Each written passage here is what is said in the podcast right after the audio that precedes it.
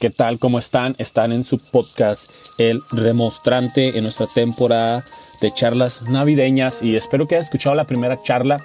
Fue una charla que yo pienso que ya aclaró algunas cosas dentro de ti, algunas cosas que tal vez ya venías pensando o que ya entendías. Espero que te haya ayudado muchísimo, la verdad. Porque la primera charla vimos que aunque los cristianos estaban conscientes de que Jesús no nace el 25 de diciembre, es algo que sabemos eh, hasta el día de hoy, la iglesia en conjunto decide iniciar el año cristiano el 25 de diciembre. Y ahora en esta segunda charla de charlas navideñas, en este episodio veremos por qué la iglesia decide fijar esta fecha. Y el primer argumento que tenemos es por el solsticio de invierno. Y yo sé que esto tal vez lo has escuchado en algunos videos en YouTube y muchos utilizan este argumento para afirmar que la Navidad es una fiesta pagana. La explicación más común y la más generalmente aceptada por los eruditos relaciona la fecha de Navidad con el solsticio de invierno, que entonces se colocaba el 25 de diciembre. El calendario juliano, que era el que entonces se empleaba, no era del todo exacto y por eso para mediados del siglo III el solsticio, en lugar de caer el 21 de diciembre, caía el 25 de diciembre.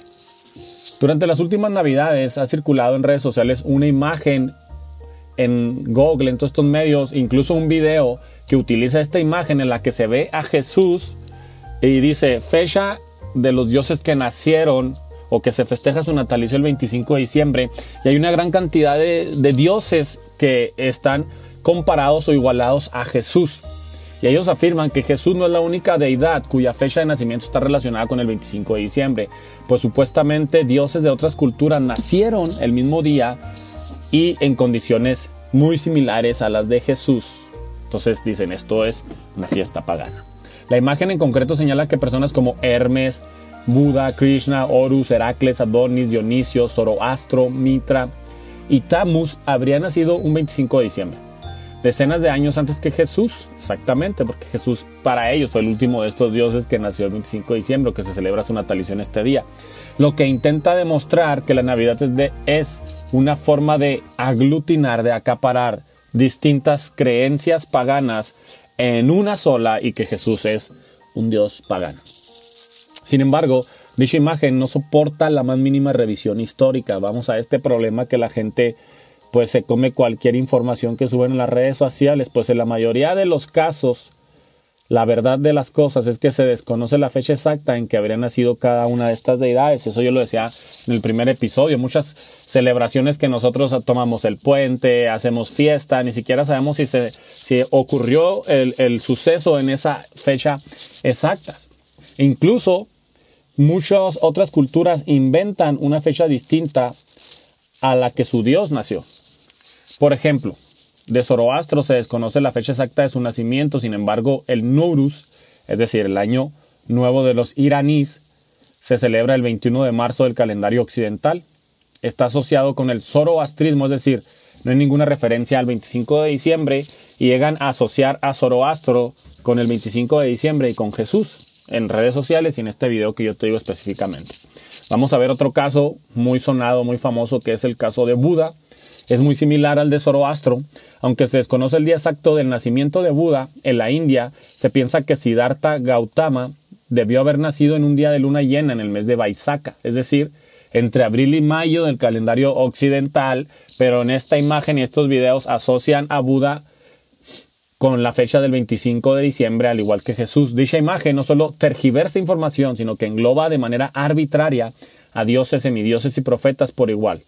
También olvida que las culturas grecorromanas, orientales y originarias de América tenían calendarios totalmente distintos. no era que se pusieron de acuerdo en el calendario y todos dijeron vamos a celebrar el 25 de diciembre.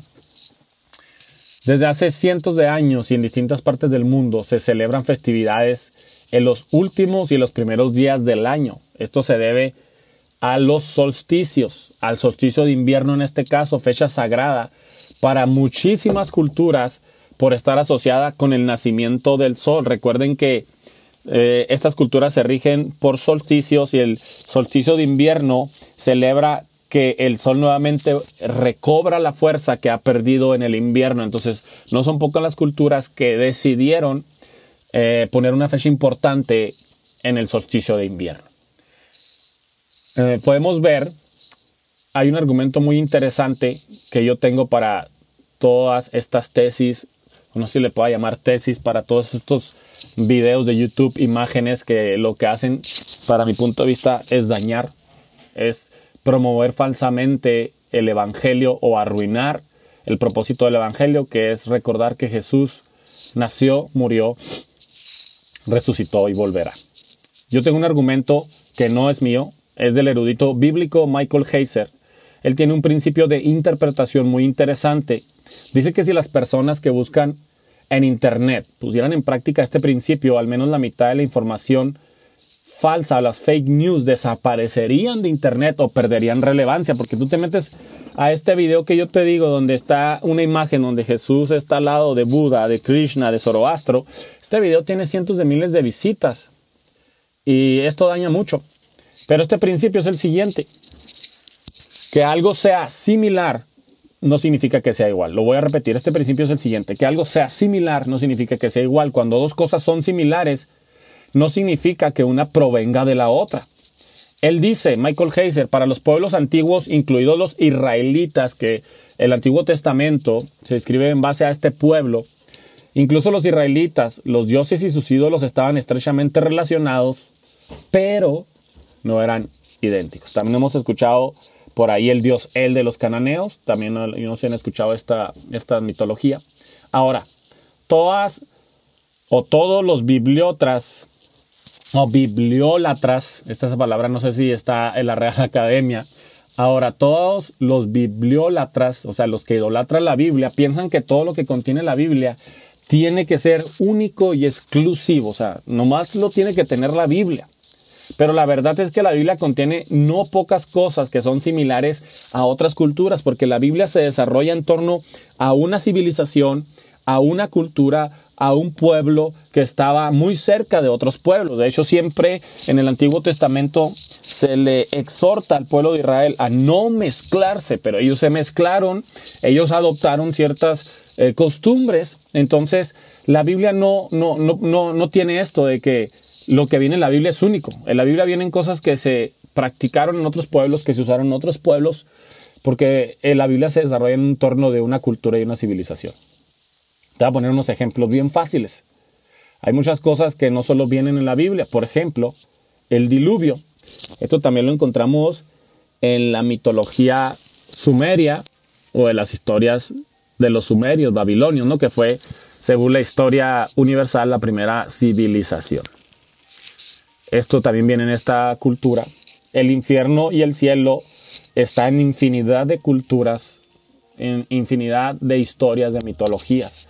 La iglesia es un concepto totalmente griego que se le conoce como eclesia, que es la reunión de personas o la asamblea de personas, y en el Nuevo Testamento lo adopta la iglesia para denominar a la reunión o la asamblea de los santos. Entonces, desde este punto ya entrando a la iglesia, pues entonces la Biblia estaría adoptando un término secular o similar a otra cultura. Los sacrificios también lo usan otras culturas, los sacerdotes y hay algo muy interesante, por ejemplo, la ley sobre guardar el sábado, que los judíos la tienen hasta hoy muy, muy, muy, muy en sus entrañas como cultura. También existe en Babilonia y tendemos a querer invalidar la Biblia o doctrinas por el solo hecho de que ya no es único. Entonces, con todas estas doctrinas que te estoy hablando, con todas estas prácticas que vienen en la Biblia que no son exclusivas de la Biblia, pues ya tendremos que desechar incluso lo que nosotros creemos, pero no se trata de eso. De hecho, el código de Hammurabi es muy similar a las leyes noajidas, a las leyes que Dios le da a Noé cuando baja del arca de Noé. Incluso las leyes eh, del código de Hammurabi son mucho más específicas en asuntos civiles que los códigos, que las leyes que Dios le da a Noé cuando baja del arca. Pero bueno, nosotros no tenemos ningún problema con ella, no cuestionamos ninguno de estos asuntos que vienen en la Biblia, que son similares a las otras culturas, pero cuando se trata del nacimiento de Cristo, Muchas personas lo rechazan por ser similar al nacimiento de los dioses de otras culturas, que en dado caso vimos que no es cierto que esos dioses nacieron en esa fecha. Hay tantas fallas de pensamiento que terminan convirtiéndose en parte de nuestra cultura y sobre todo, y es por lo que estoy haciendo estas charlas, terminan afectando el Evangelio de Cristo, que más gente conozca de Cristo. Y esto es lo que hacemos precisamente con el nacimiento de Jesús. El solsticio de invierno se celebra en todas las culturas antiguas, ya que todas las culturas son culturas agrícolas y todas sus festividades y celebraciones son guiadas por los solsticios. Las principales fiestas judías son fiestas guiadas por los solsticios. Esa era la forma de vida de la antigüedad, era su sistema de economía, el sembrar. Entonces todo giraba en torno a la agricultura, por eso también sus fiestas, sus celebraciones estaban en torno a la agricultura. Entonces, ¿qué argumento tenemos? Los cristianos intencionalmente colocan la celebración del nacimiento de Jesús en el solsticio de invierno. No porque Jesús sea igual a los otros dioses, no porque Jesús sea similar a los otros dioses, sino para contrarrestar y usar esta fecha para proclamar el Evangelio. Bueno, también tenemos dentro de estas fiestas de solsticio de invierno, la más grande o la más conocida y con la que se compara más a Jesús es el culto al sol que se celebra en el Imperio Romano o se celebraba el culto al sol o sol invicto. Era una celebración muy importante para los romanos del siglo III, siglo II, y esta festividad tenía muchos seguidores en el Imperio Romano, a tal grado que en el año 272 el emperador Aureliano decretó que el 25 de diciembre se celebraría el natalicio al sol en todo el Imperio Romano. La razón por la cual la iglesia decidió celebrar el natalicio de Jesús el 25 de diciembre fue para contrarrestar no para imitar o comparar, fue para contrarrestar el culto al sol, o para que los seguidores de este culto no se sintieran incómodos al asistir ese día a la iglesia. Los cristianos siempre hablaron de Jesús como el sol de justicia, aún antes de que Roma tuviera una fiesta oficial al sol. Es por eso que por largo tiempo los líderes de la iglesia se esforzaron en mostrar que el hecho de que, de que Jesucristo fuera el sol de justicia no era licencia para adorar al sol pagano o a Júpiter, o para participar en las festividades de las Saturnalias, que eran fiestas que se celebraban una semana, siete días antes del 25 de diciembre. Es tan así que la historia de la iglesia registra homilias de importantes padres de la iglesia, de importantes obispos del cristianismo que están hablando de contrarrestar el culto al sol. Tenemos una homilia eh, muy importante que dice, permaneced firmes en la fe sobre la que habéis sido establecidos. No sea que este mismo tentador, de cuyo dominio os ha sacado Cristo, os seduzca de nuevo por alguna de sus astucias y corrompa las alegrías propias de este día por la habilidad de sus mentiras. Pues él se goza de las almas simples que observa en la creencia perniciosa de algunos para quienes la solemnidad de este día trae su dignidad, no tanto del nacimiento de Cristo como el nacimiento, como ellos dicen, sino del nacimiento del nuevo sol. Entonces aquí hay una homilia de Juan Crisóstomo donde él invita a la iglesia a que no celebren el culto al sol, sino que celebren el nacimiento de Cristo. Otra homilia de Juan Crisóstomo, voy a poner una última parte de esta homilia, me gustó mucho, dice lo siguiente, bien, Sé que todavía hay muchos que discuten este tema. Este tema era de discusión, ¿no? Unos a favor y otros en contra. Por doquiera se habla de ello. Está hablando de las fiestas o del nacimiento del sol. Algunos diciendo que se trata de una innovación recién introducida y otros afirmando que es una práctica antigua, irrespetable que los profetas anunciaron y que desde el principio se seguía desde Tracia hasta Cádiz. Él está diciendo que la celebración del nacimiento de Jesús no es una innovación, es algo que la iglesia viene practicando en conjunto desde una gran extensión de territorio. La Navidad, por lo tanto, no es una fiesta pagana, fue una fiesta que en sus orígenes se originó para combatir el paganismo. Ahora, cualquier festividad se puede convertir en pagana. Si se olvida o se pasa a un lugar secundario, el objetivo principal de esa fiesta. Ejemplo, es como aquella niña de 15 años que tiene la gran ilusión de celebrar su fiesta, en la cual ella será el centro de atención y todos irán a verla a ella, cómo baila ese vals, cómo su padre le quita la zapatilla y todos estos asuntos que están en unos 15 años, pero de repente el padre de la festejada se ahoga en alcohol y termina haciendo el ridículo en la fiesta y arruinando la celebración de su hija.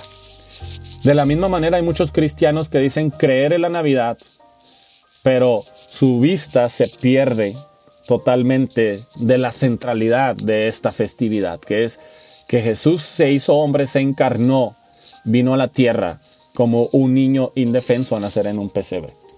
Nos perdemos de esta centralidad en la compra de regalos, en las deliciosas cenas y otros asuntos más. No estamos diciendo que no celebremos esto, que no cenemos, no estoy diciendo que no regalemos. Lo que estoy diciendo es que convertimos la compra de regalos, el ir a, los centros comerciales, el recibir regalos en la preeminencia o lo más importante para nosotros, olvidando lo que Jesús vino a hacer a la tierra cuando celebramos esta fecha. Paganizar es perder el sentido de una celebración.